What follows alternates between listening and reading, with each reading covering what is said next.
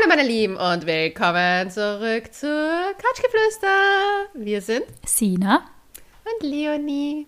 Und wir freuen uns sehr, dass ihr alle wieder einschaltet. Zwar die Leonie und ich, wir haben heute ein sehr spannendes Thema für euch vorbereitet. Ja. Wir sprechen über den eklatanten und wahrscheinlich sehr oft außer Acht gelassenen Unterschied zwischen Liebe und Verliebtheit. Ich bin vielleicht die Falsche bei dem Thema heute, weil ich habe Woche drei meines Männerfastens hinter mir. ich habe alle meine Energie, jegliche sexuelle Energie in Sauerteigbrot und in Joghurt machen gesteckt und in die Arbeit. Ich habe zwei Yoga-Flows vorbereitet und die kamen einfach aus mir heraus. Ich weiß nicht, was passiert ist, aber ich glaube, Sehr gut daran. kompensiert, würde ich sagen. Sehr gut ja, kompensiert. Keine Ablenkung von der Liebe und dem Verliebtsein. Und dazu kommen wir ja gleich. Verliebtsein ist ja in Wahrheit, macht es dich total blind für alles. Stimmt. Ja? Absolut. Ist aber, ist aber auch ja, biologisch gesehen notwendig, damit man sich nur auf das eine konzentriert, mhm. und zwar die Fortpflanzung. Ja. Also prinzipiell, wenn man Liebe und Verliebtheit nimmt, ist es ja eigentlich so, wie wenn man die verrückteste Achterbahnfahrt mit einem gemütlichen Spaziergang vergleicht. Ja, ich stehe auf Achterbahnfahrten. Aber ich habe nur eine Achterbahnfahrt mit meinem Sauerteigbrot durchlebt die Woche. Also von dem her, da, sind, da ist der Teig mal, hat er funktioniert, mal nicht, aber sonst. Ich glaube, dass den, ich glaube, dass viele Menschen mit dem Problem kämpfen, dass sie das oft verwechseln. Mhm. Vor allem in der Anfangsphase, wenn man wen kennenlernt, ist ja immer alles so aufregend und neu und spannend und der Körper ist neu und der Mensch duftet und es ist alles einfach nur Gefühlsexplosion. Ich finde eigentlich, das ist das Arge, dieses am Anfang, dieses totale, also wenn man da so 100% intuit ist, dieses nur für diesen Menschen die ganze Zeit, man wartet auf Nachrichten, man freut sich über jeden Schaß, äh, diese Schmetterlinge im Bauch, dieses komplett man ist aber auch so, ich finde, so euphorisch im Leben. Also ich weiß noch, dass ich, wenn ich verliebt war, eigentlich immer super viel hinbekommen habe von meiner Arbeit mhm. eigentlich, mhm. aber mich dann auch von diesen Menschen überhaupt nicht lösen konnte. Mhm. So, wenn ich gewusst habe, okay, ich muss in der Früh irgendwo hingehen, es hat viel mir so schwer, nur wegzugehen. Mhm. Das war eigentlich, es war crazy. Ich finde es ich find's, ich find's voll spannend, weil ich glaube, dass man, wenn man verliebt ist, ist ja eigentlich alles so auf Ausnahmezustand. Es ist, man hat die mega Power, habe ich das Gefühl. Man ist nicht müde. Man möchte einfach nur 24 Stunden am Tag mit dieser Person verbringen. Und ich finde das voll interessant, weil ich habe eh schon öfter zitiert den äh, Berliner Paartherapeuten Holger Kunze, der ein super Buch geschrieben hat, das ich eigentlich nochmal ans Herz legen möchte. Das heißt, Lieben heißt Wollen. Ich meine, das ist schon ein sehr spannender Titel. Und der sagt auch, Liebe ja prinzipiell mit Verliebtheit überhaupt nichts zu tun. Was voll interessant ist, wenn man bedenkt, dass eigentlich ein Großteil der jungen Erwachsenen, dass sie das Leben von denen eigentlich großteils darum dreht, den richtigen Partner zu finden. Und vor allem ist es ja oft dann ein Anspruch, ich brauche einen Mensch, der diese Fireworks, diese Schmetterlinge, die ganze Zeit in mir auslöst. Hm, also ich habe das, also ich finde das Schmetterlingsgefühl schön, aber ich war eigentlich, ich fand es eigentlich dann dieses Zusammensein und wo die Ruhe da war auch schon. Ich brauche aber, bei mir ist es halt der, vielleicht auch wegen der Borderline-Erkrankung einfach der Fall, dass ich halt generell ein aufregendes Leben führe.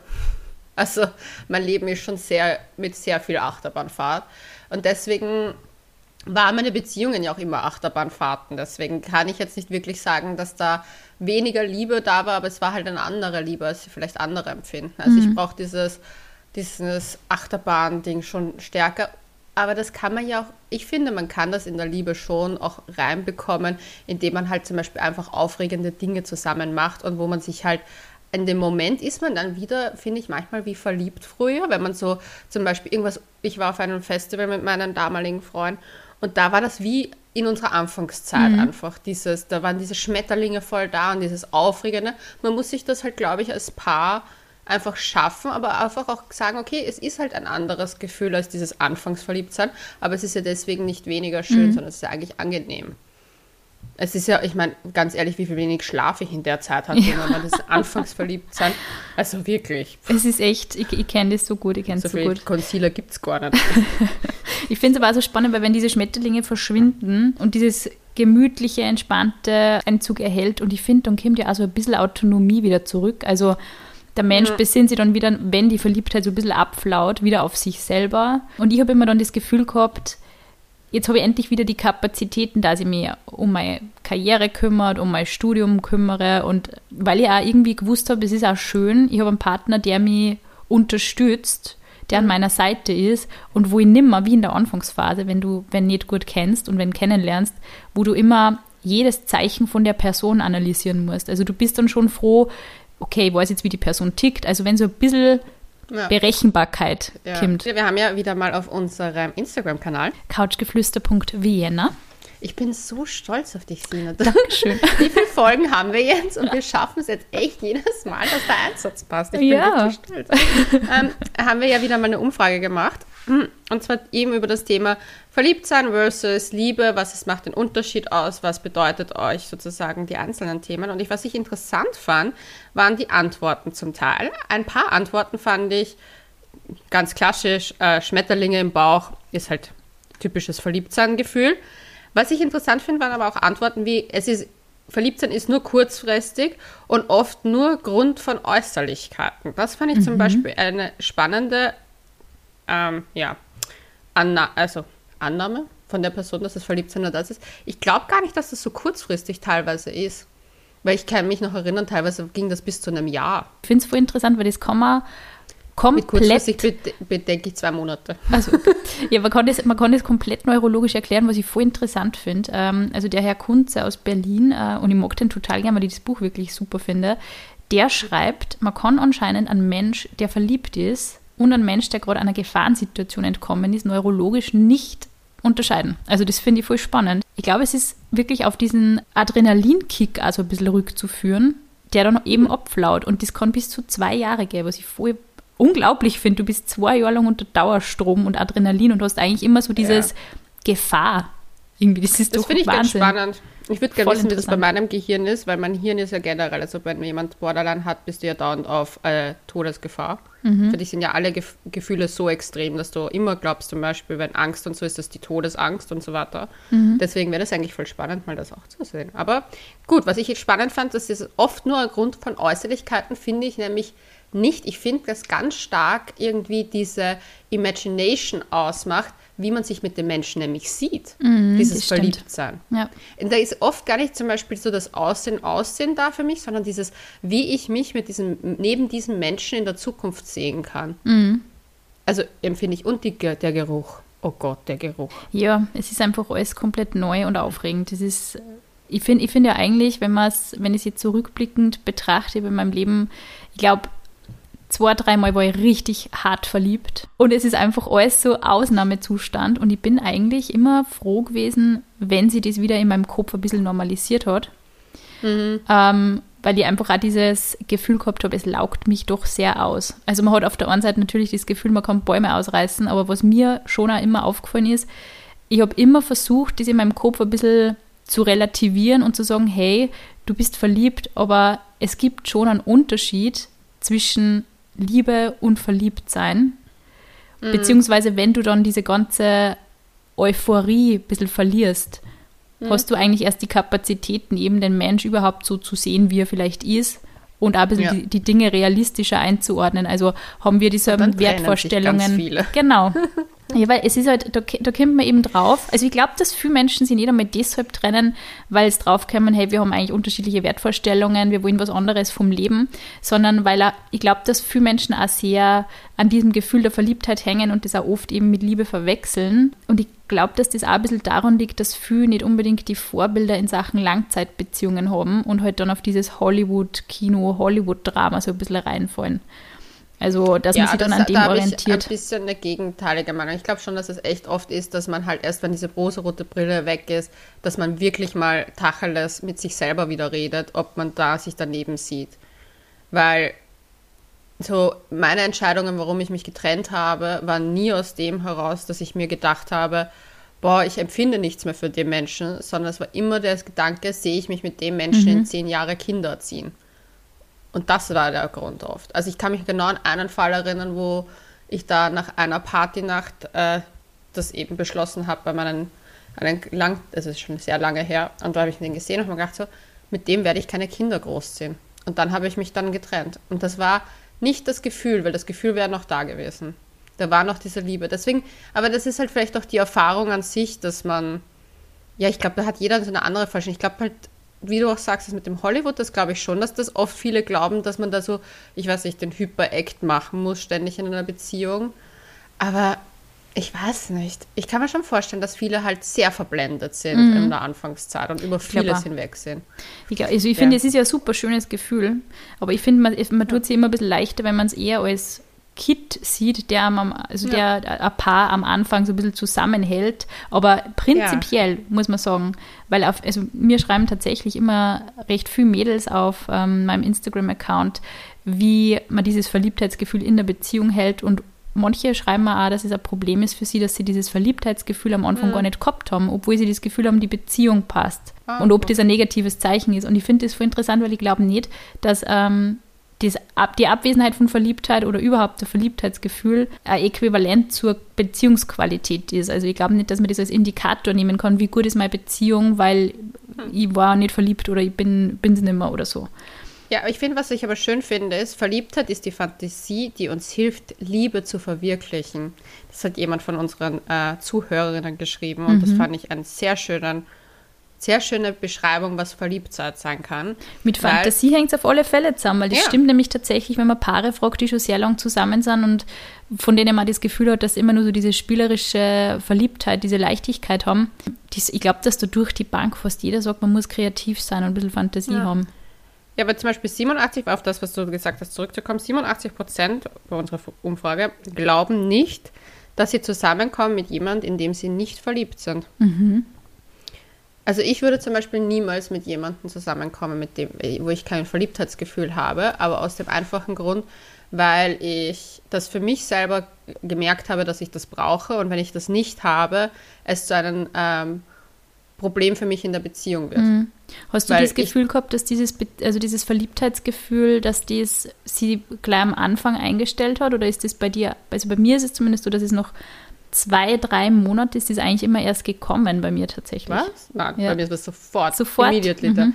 Ich sehe einen Menschen und ich sehe das Potenzial für meine Empfindungen. Mhm. Und mir ist das, was mir aufgefallen ist, dass ich oft, wo ich mir halt eher so aus praktikablen, unter Anführungszeichen Gründen, äh, Menschen, also Männer in dem Fall meistens, gesucht habe, wo ich gedacht habe, ah, das ist so eine, das wäre eine gute Beziehung. Mhm. Und da war dieses Verliebtheitsgefühl einfach nicht da am Anfang. Mhm. Und man lernt sich ja trotzdem mal auf eine andere Art kennen. Und da ist auch das, wo ich sage, so ja, das ist so, das ist für mich so die, das wäre eine sichere Beziehung, die wäre sehr wahrscheinlich super stabil, aber ich würde so unglücklich darin werden, weil ich einfach merke, dass mir diese, ich brauche verliebt sein, um auch eine sexuelle Erregung zu mhm. bekommen. Mhm. Und das ist bei mir halt, also das ist meins, aber das, da ist ja jeder auch unterschiedlich und bei mir ist dieses Verliebtsein recht schnell, aber gut, ich bin ja auch ein sehr extremer Mensch, was das betrifft.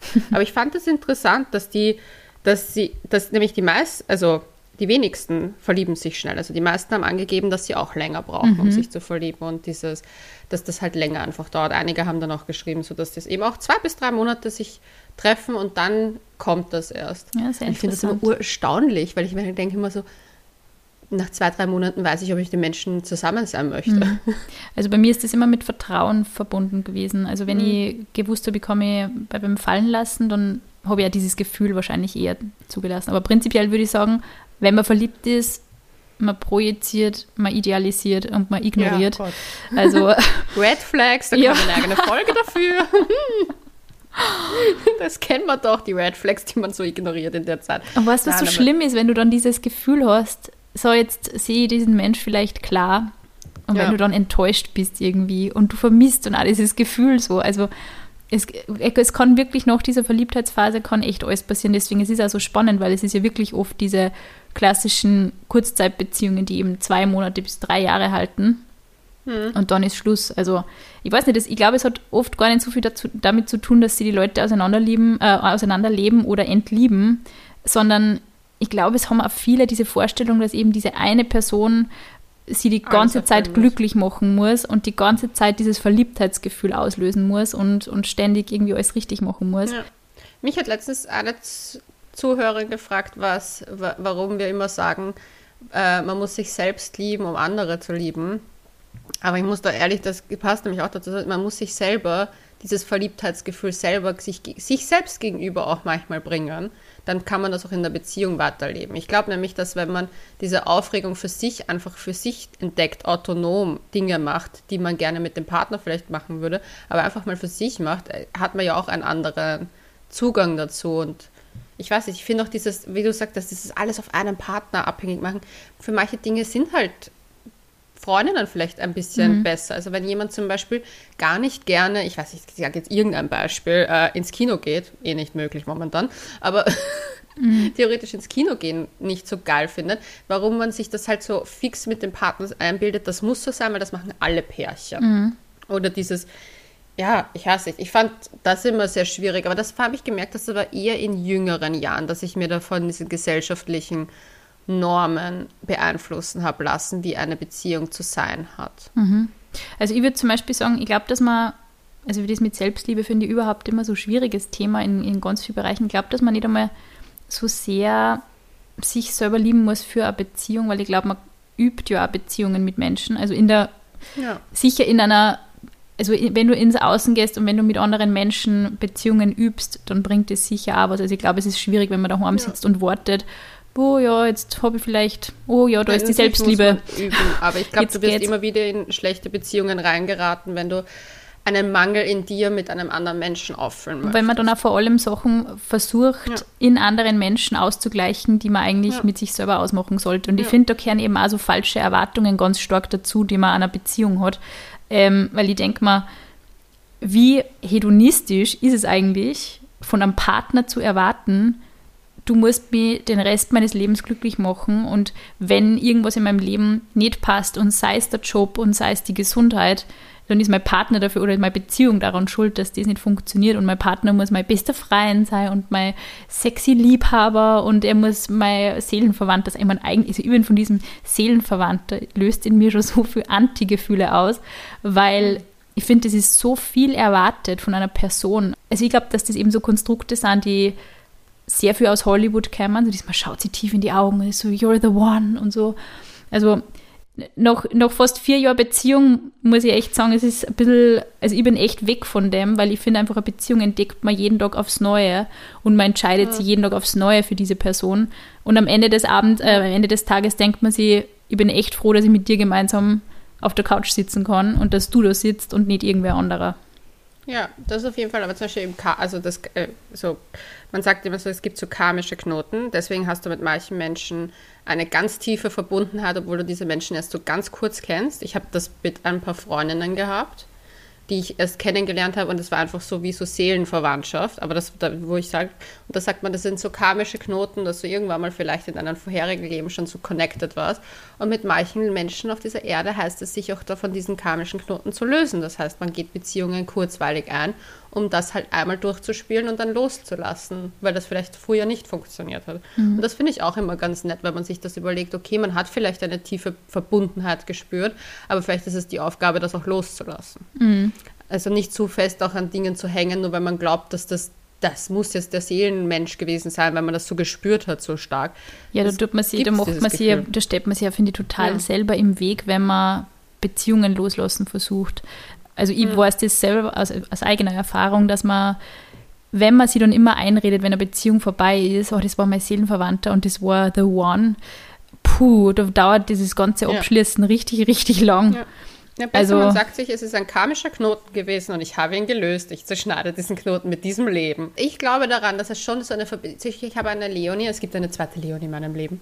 Und ich habe sie kennengelernt, meine Yoga-Lehrerin-Ausbildung. Und ich habe sie gesehen und es war einfach so, als ob ich diesen Menschen schon mein, meine, seit Ewigkeiten kenne. Mhm.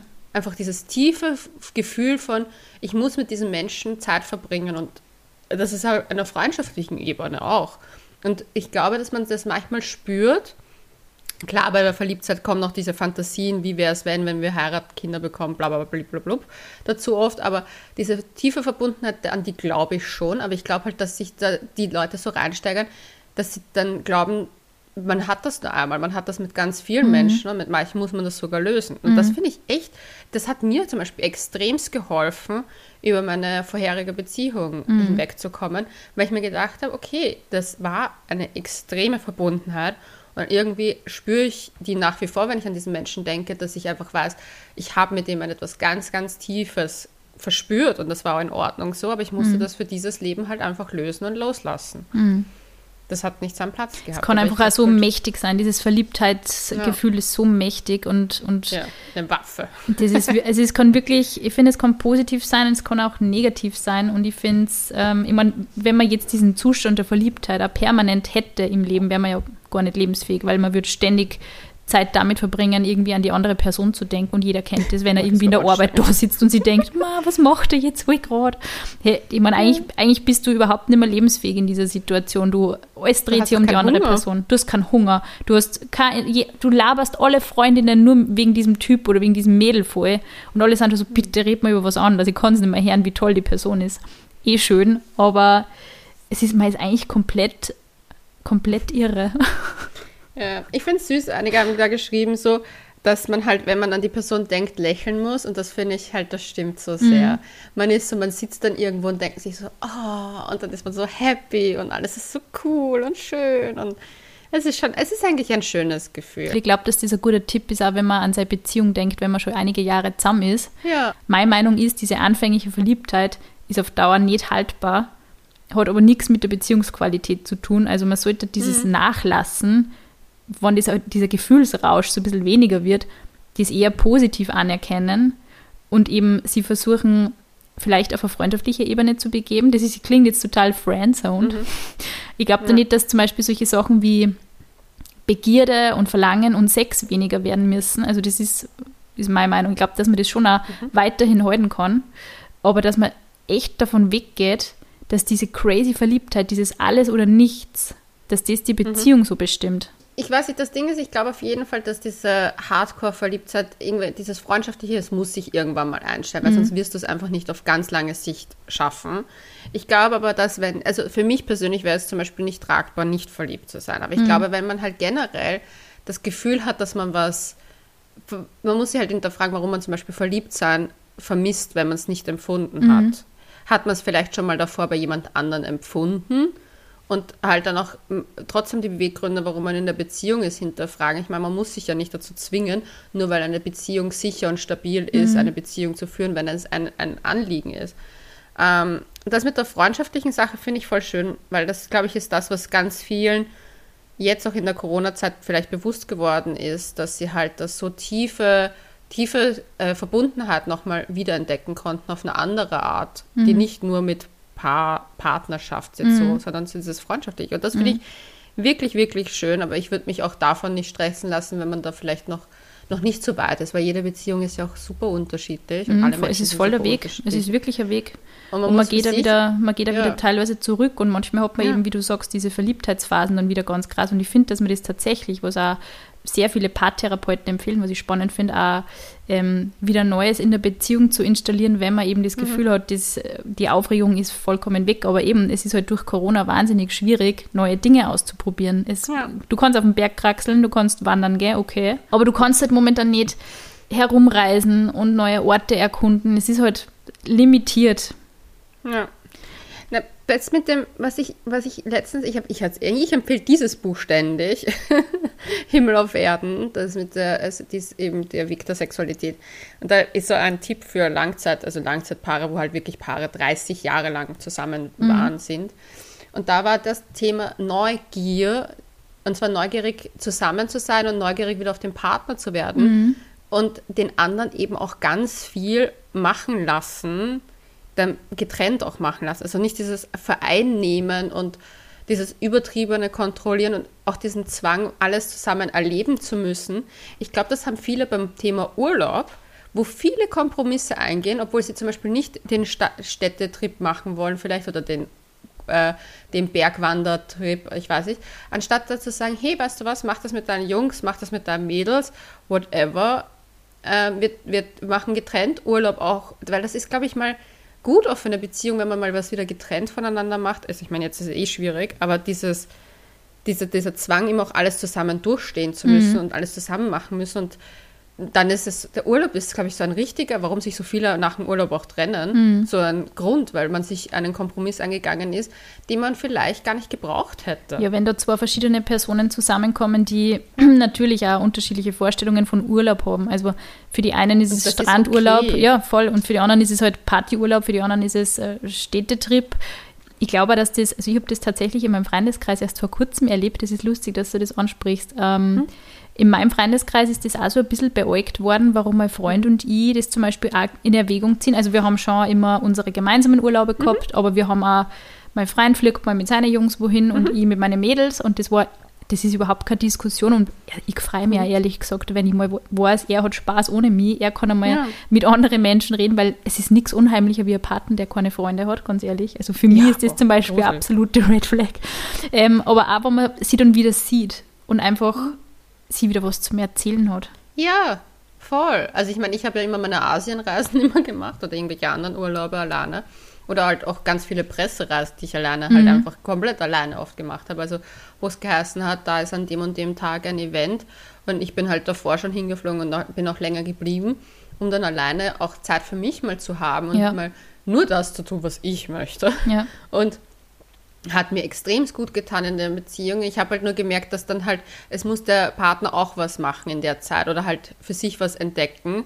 Weil zum Beispiel was, bei, also bei meiner letzten Beziehung ganz gut auch geklappt hat, ist, dass er auf ein Festival gefahren ist, wo ich eben nicht mit war. Dafür habe ich in der Zeit, ich war glaube ich auf Urlaub oder so woanders.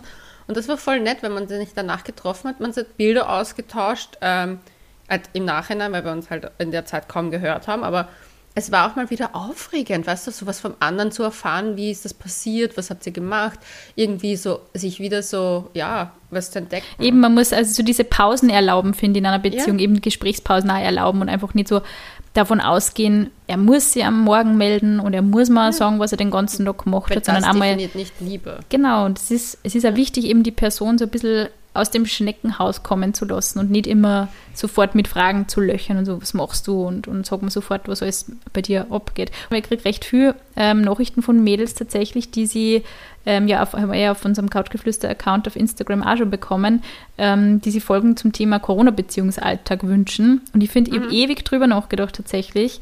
Ähm, ich meine, Corona wird bleiben und die ewigen Lockdowns und Aufzu wird jetzt vermutlich auch mehr Zeit so bleiben.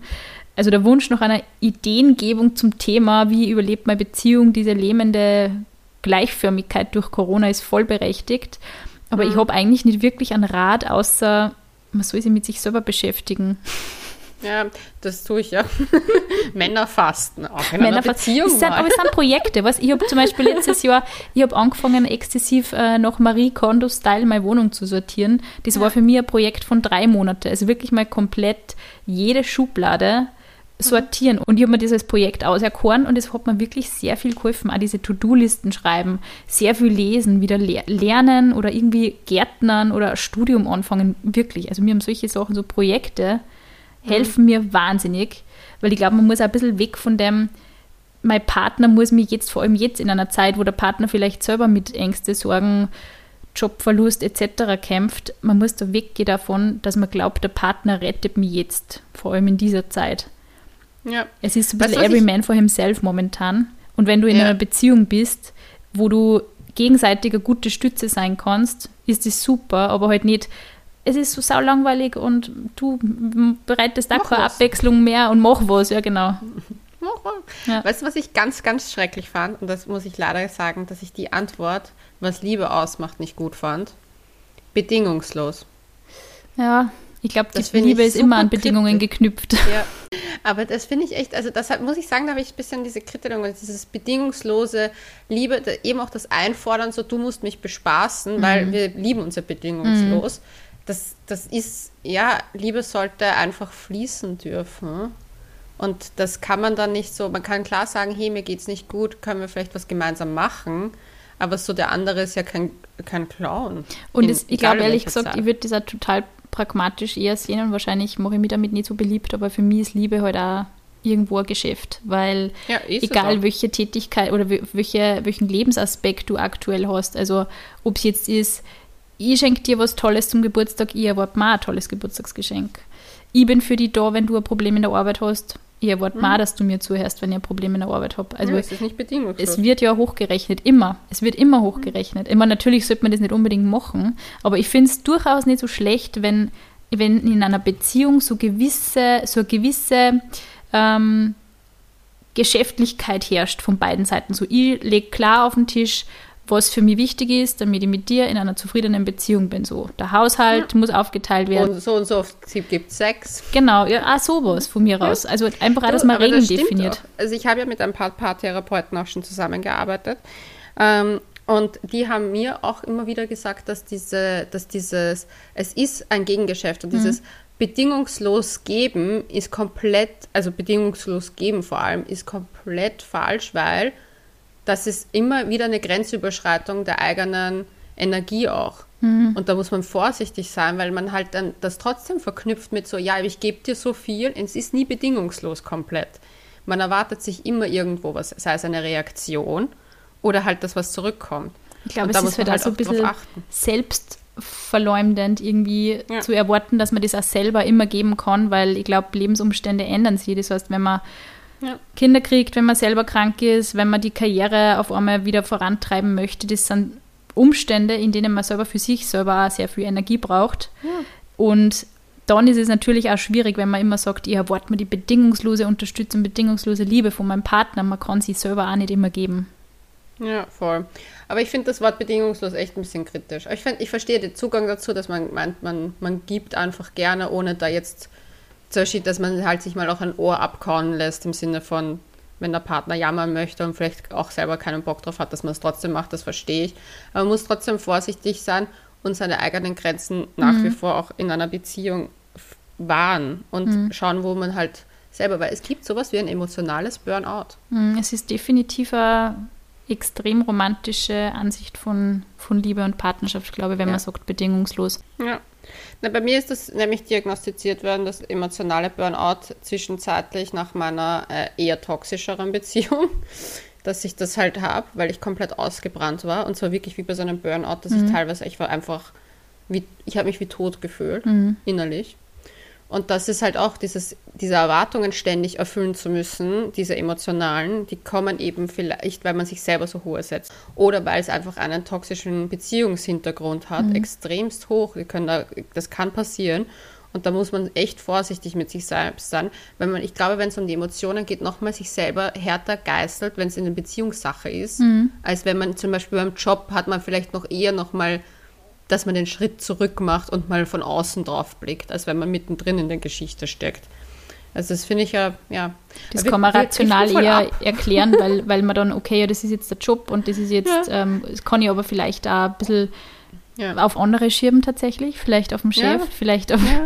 also und in einer Beziehung, natürlich Ja, kann man viele stimmt. Sachen auf den Partner schieben, aber irgendwie weiß man, ich bin halt auch dafür verantwortlich, ich bin halt auch Teil von dieser Beziehung. Und weißt du, was auch so spannend ist? Ich glaube, der Mensch hat immer so in Beziehungen, weil da haben wir auch schon in öfter, also öfter in Folgen auch drüber gesprochen, ähm, manchmal ist man sich dann eben auch in einer Beziehung so sicher der anderen Person. Und dann wird es halt gemütlich und dann wird es auch vielleicht ein bisschen langweilig, aber in Wahrheit, also ich habe das zum Beispiel oft, dass ich meinen Freund anschaue und immer wenn ich ihm das sage, sagt er, du spinnst, aber ich, hab- ich denke mir dann oft, eigentlich kann ich mir dieser Person ja nie hundertprozentig sicher sein. Es kann immer irgendein Umstand passieren, der die Beziehung zum Scheitern bringt oder sonst irgendwas.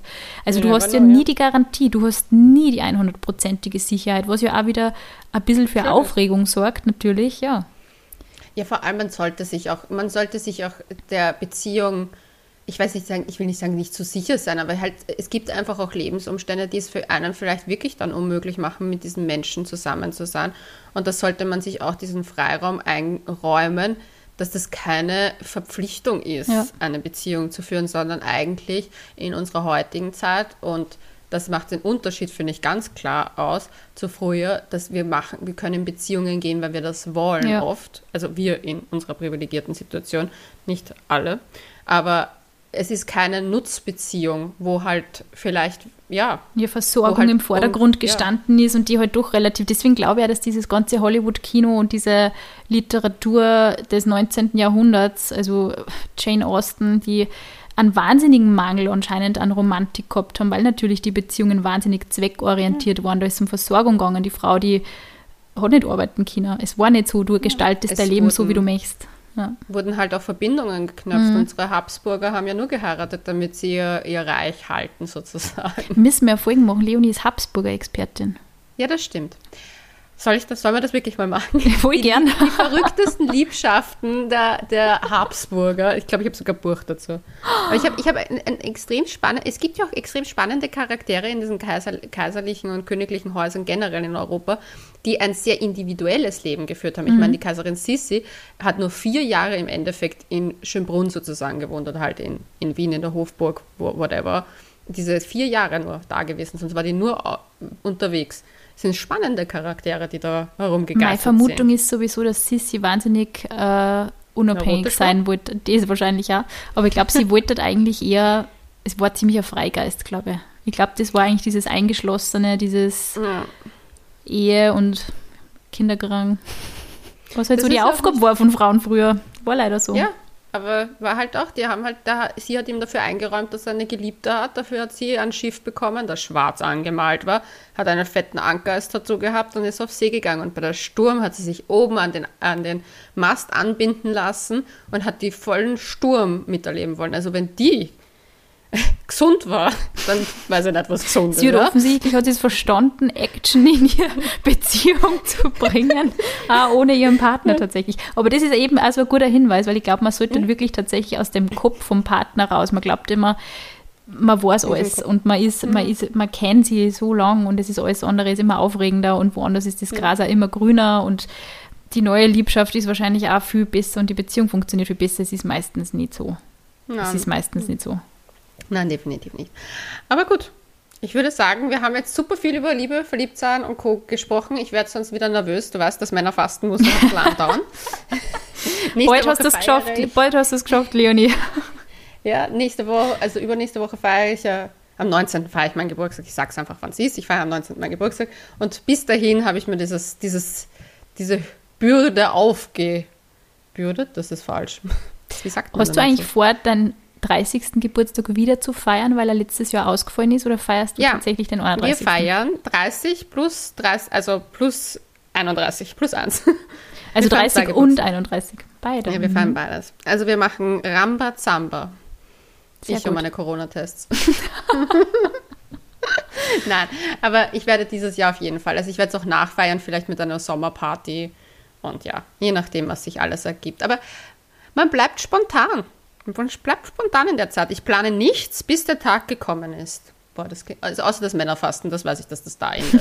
Dann ist aus dem Aus. Spontanität, das ist auf alle Fälle immer ein guter Tipp. Ja. Na gut, wir verabschieden uns und sagen Bussi Baba und Bis zum nächsten Mal und danke fürs Zuhören.